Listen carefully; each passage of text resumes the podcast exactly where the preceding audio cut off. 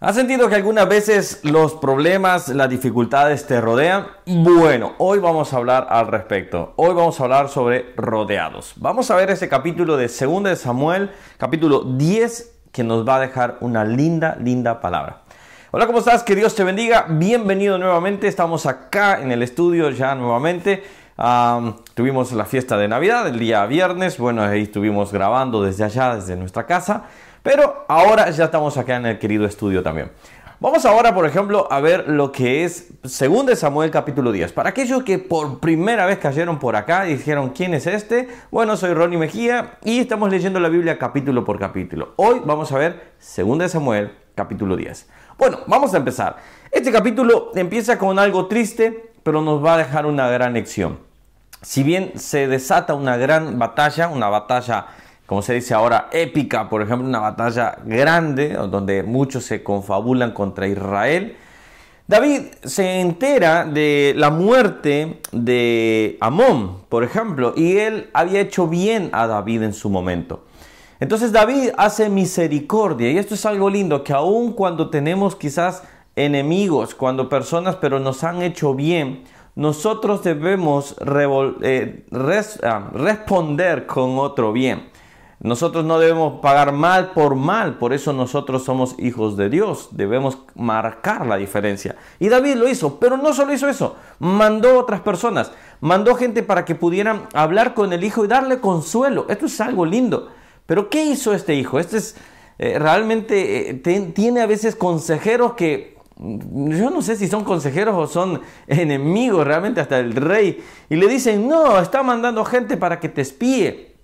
¿Y qué hacen? Le cortan la mitad de la barba. Bueno, yo no tengo mucha barba, perdónenme, ahí estamos todavía recuperando todos estos días, ah, le corta la mitad de la barba. Esto significaba una ofensa. Le corta la mitad del vestido para que se le vieran hasta las nalgas, vamos a decir así. Esto ya demostraba que sus partes íntimas iban a estar expuestas. Para los demás, eh, ah, vamos a decir, hombres de alrededor, lo que era la circuncisión era algo vergonzoso, se burlaban de ellos al punto de que entonces ellos, para, para ellos tenían que taparse. Y la barba, para ese Medio Oriente, para la, para la parte judía, es un emblema, vamos a decir, de pacto.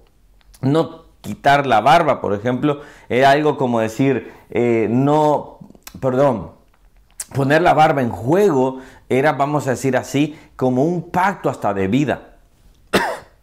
Disculpe. Ahora bien, este hombre hace este mal, David cuida a sus hombres, no los deja entrar a la ciudad para que no sean más avergonzados. Y les dicen, quédense en Jericó hasta que les crezca la barba.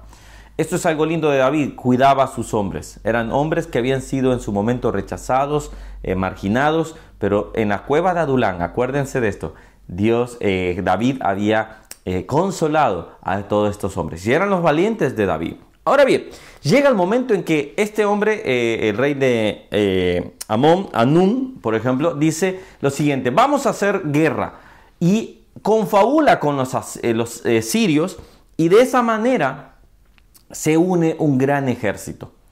Joab mira que el ejército se, se viene contra de ellos.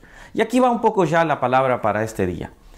Vas a sentir que en momentos tú sientes que se vienen todos los problemas arriba de ti. Todas las enfermedades económicas, problemas económicos, eh, situaciones laborales, muchas cosas.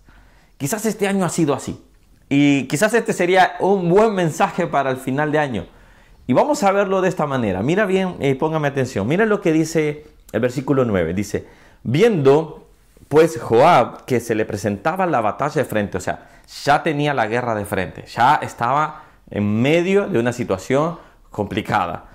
Y en la retaguardia, y a la retaguardia, o sea, estaban rodeados, entresacó de todos los escogidos de Israel y se puso en orden de batalla contra los sirios.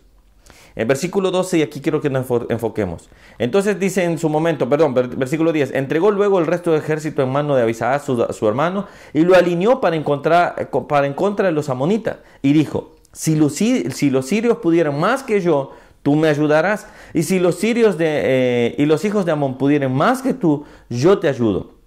Y escuche este, esta proclama de fe. Esto es hermoso. Esfuérzate y esforcémonos por nuestro pueblo y por las ciudades de nuestro Dios. Y haga Jehová lo que bien le pareciera. Y esta es la palabra que Dios me ha enviado a decirte a través de este, este hermoso versículo, de esta proclama de fe, decirle, decirles esfuérzate y esforcémonos. Quizás has estado problemas adelante, problemas atrás, problemas al costado. Y Dios me envía a decirte hoy, por medio de su palabra, esfuérzate y esforcémonos. Quizás ha sido un año complicado, quizás ha sido un año difícil, un año donde no hemos descansado porque hemos estado con la espada en la mano. Esfuérzate y esforcémonos. ¿Pero por qué? ¿Pero por qué? ¿Pero dónde debemos reposar nuestra fe? ¿Dónde Jehová reposó su fe? Dice el final, y haga Jehová lo que bien le pareciere.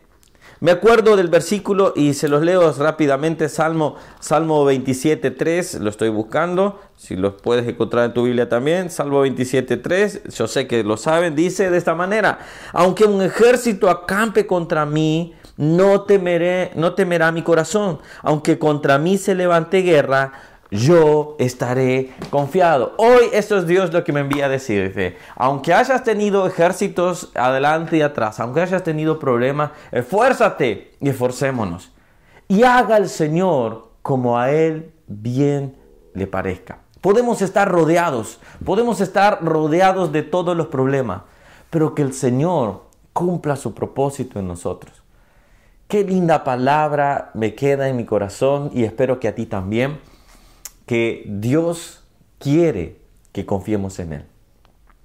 No temeré, dice Salmo 27.3, aunque un ejército acampe contra mí, no temeré, no temerá. A ver, vamos a decirlo bien. Salmo 27.3, aunque un ejército acampe contra mí, no temerá mi corazón. Dije no temeré por la canción que normalmente cantamos. Aunque contra mí se levante guerra, yo estaré confiado. ¿Quieres tener paz para el otro año? ¿Quieres sentirte eh, que aunque hayan problemas, sentirte en paz? Confía en Dios. Deja todo en las manos de Él, aunque te parezca difícil, pero Él cuida de nosotros.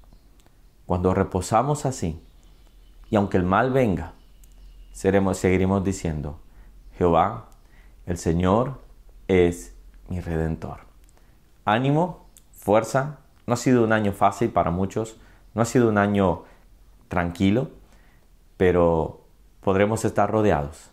Pero como Joab dijo, esfuérzate y esforcémonos, y que el Señor haga. No temeremos, estemos confiados. Qué linda palabra nos quedó, espero que así haya sido y que Dios haya hablado a tu vida como lo ha hablado hacia mí. Estos son mis devocionales, estos son los devocionales que yo tengo diariamente y espero que los puedas disfrutar. Déjame en comentarios qué te pareció. Y bueno, como todos lo decimos, porque nos ayuda a llegar a más personas, si te ha gustado, déjame un me gusta, suscríbete al canal, dale la campanita para que te avise cada vez que subimos un nuevo video. Y acá tengo más devocionales de Segunda de Samuel y otros libros que ya hemos ido leyendo, como desde Segunda de Timoteo, Apocalipsis y desde Génesis hasta Samuel ahora. Que Dios te bendiga, nos vemos el día de mañana. Chao, chao.